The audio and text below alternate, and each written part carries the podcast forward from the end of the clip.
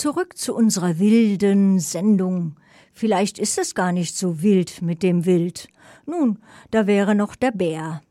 Erinnern Sie sich an Bruno? Das waren noch Zeiten, wie wir uns gefreut haben, dass in unseren Gefilden wieder der Bär los ist. Natürlich haben sich, haben sich nicht alle Menschen gefreut, doch die Neugier war geweckt. Aber Bruno hat sich nicht lang seines Lebens bei uns erfreut. Er wurde erschossen. Ob wieder über 100 Jahre vergehen müssen, bis sich ein Bär zu uns wagt? So viel bekannt ist, gibt es in Deutschland keine in der freien Wildbahn lebenden Bären mehr.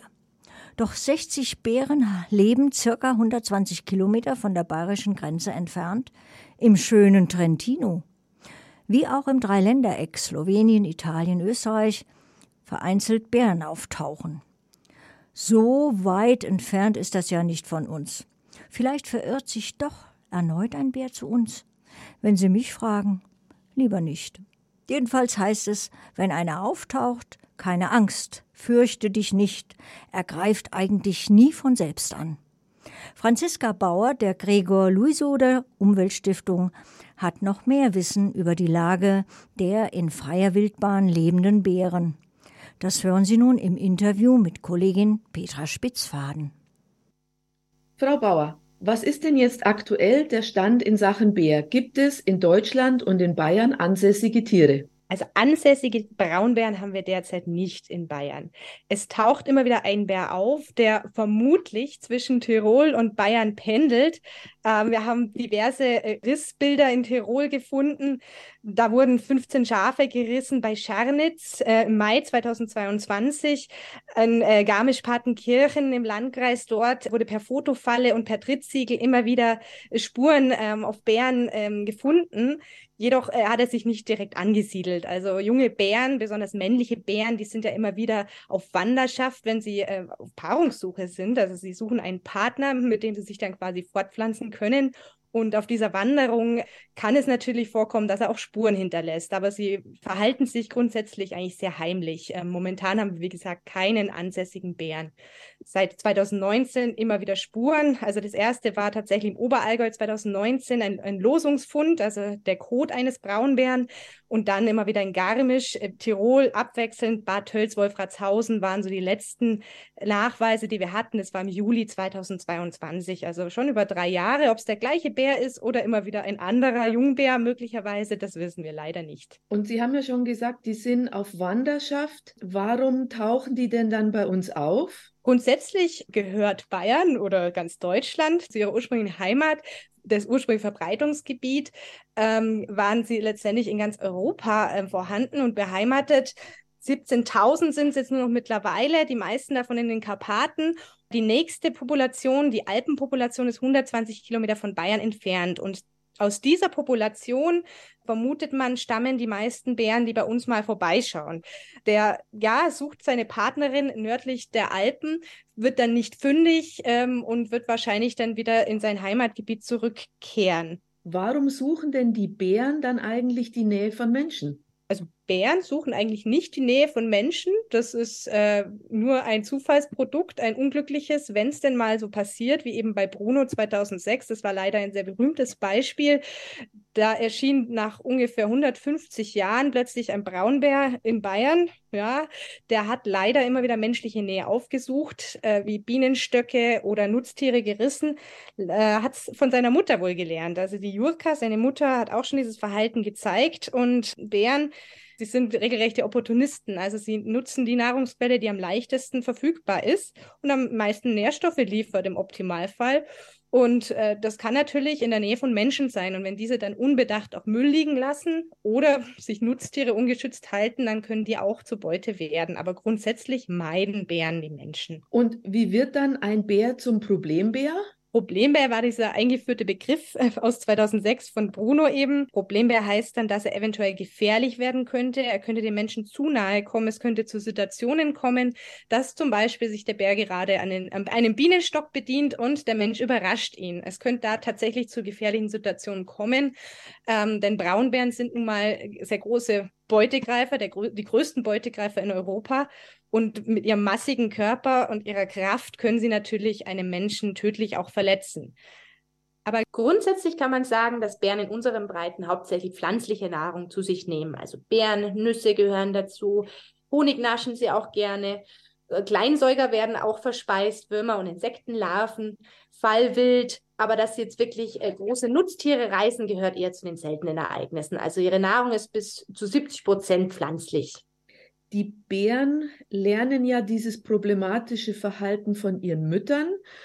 Und müsste man dann eigentlich nicht das Problem an der Wurzel packen, sprich bei der Mutter, weil sonst kommt ja nach Bruno dann wieder das nächste Kind über die Alpen und verhält sich wieder genauso. Wie Sie schon richtig gesagt haben, lernen die von ihren Müttern. Und bei, bei der Jurka, das war die Mutter von Bruno, hat man auch tatsächlich Konsequenzen ergriffen. Man hat die in einen Wildpark gebracht, sodass sie eben dieses Verhalten nicht mehr weitergeben kann. Warum töten denn dann große Beutegreifer beim Eindringen in Gehege oft gleich mehrere Tiere? Es ist ja dann öfter auch mal vom sogenannten Blutrausch die Rede. Was ist denn da dran?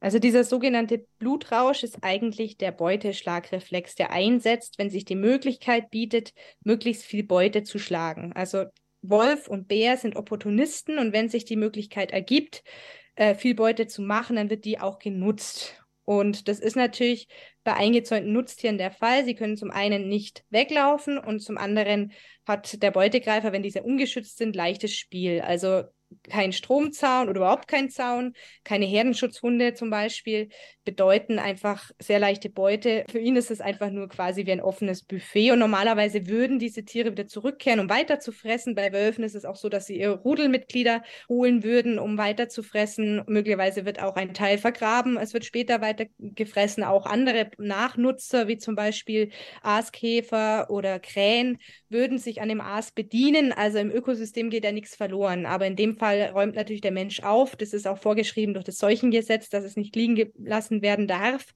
Und natürlich entsteht dann ein großer Schockmoment auch, wenn bis zu 20, 30 Tiere teilweise gerissen werden. In Tirol bei den Bären waren es gleich 15.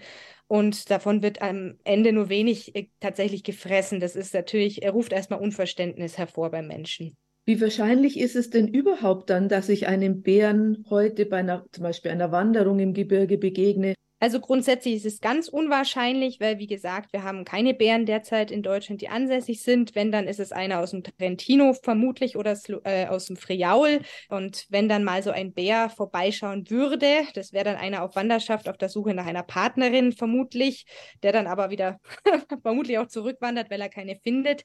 Der ist vielleicht neugierig, äh, richtet sich vielleicht auch auf, wenn man denn mal einen trifft. Das ist Aufrichten, ist aber keine Drohgebärde. Es ist einfach, es dient dazu, einen besseren Überblick zu haben.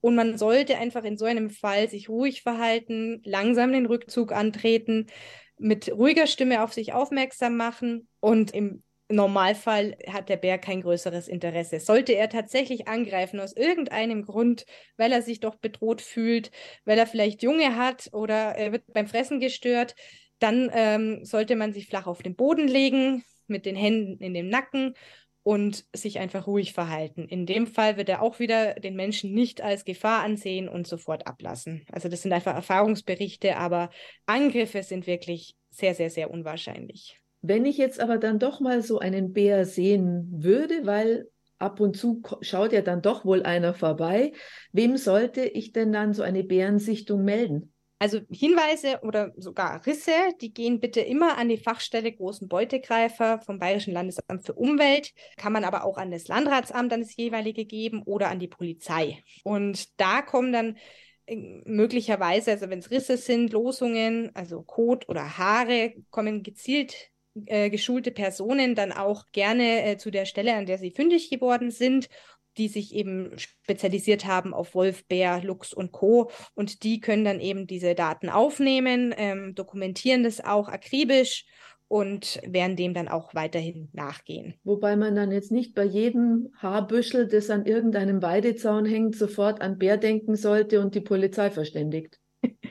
Nein, also das ist jetzt nicht unbedingt notwendig, aber wenn man jetzt eine große Tatze zum Beispiel irgendwo im Matsch findet, äh, die eindeutig auf Bär hinweist, man kann auch einfach mal ein Foto machen und das zuerst hinschicken per E-Mail oder ein kurzer Anruf und dann kann das schon von Experten eingeschätzt werden. Wie schätzen Sie es denn ein? Denken Sie, dass in absehbarer Zeit sich Bären bei uns heimisch fühlen könnten?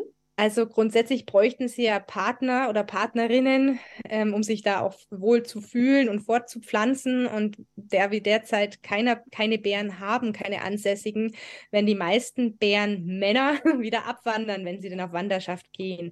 Bärenweibchen sind eher ortstreu. Also die, die Töchter, die siedeln sich immer wieder in, ihren, in den Nachbargebieten von ihren Müttern an und wie gesagt, die nächste größere Population ist 120 Kilometer von Bayern entfernt. Also wenn, dann tauchen die Männchen bei uns auf und wenn sie dann nicht fündig werden, kehren sie meistens wieder um in ihre Ursprungspopulation. Frau Bauer, ganz herzlichen Dank fürs Gespräch und die interessanten Informationen. Ich bedanke mich auch recht herzlich und wünsche allen Hörern noch viel Spaß.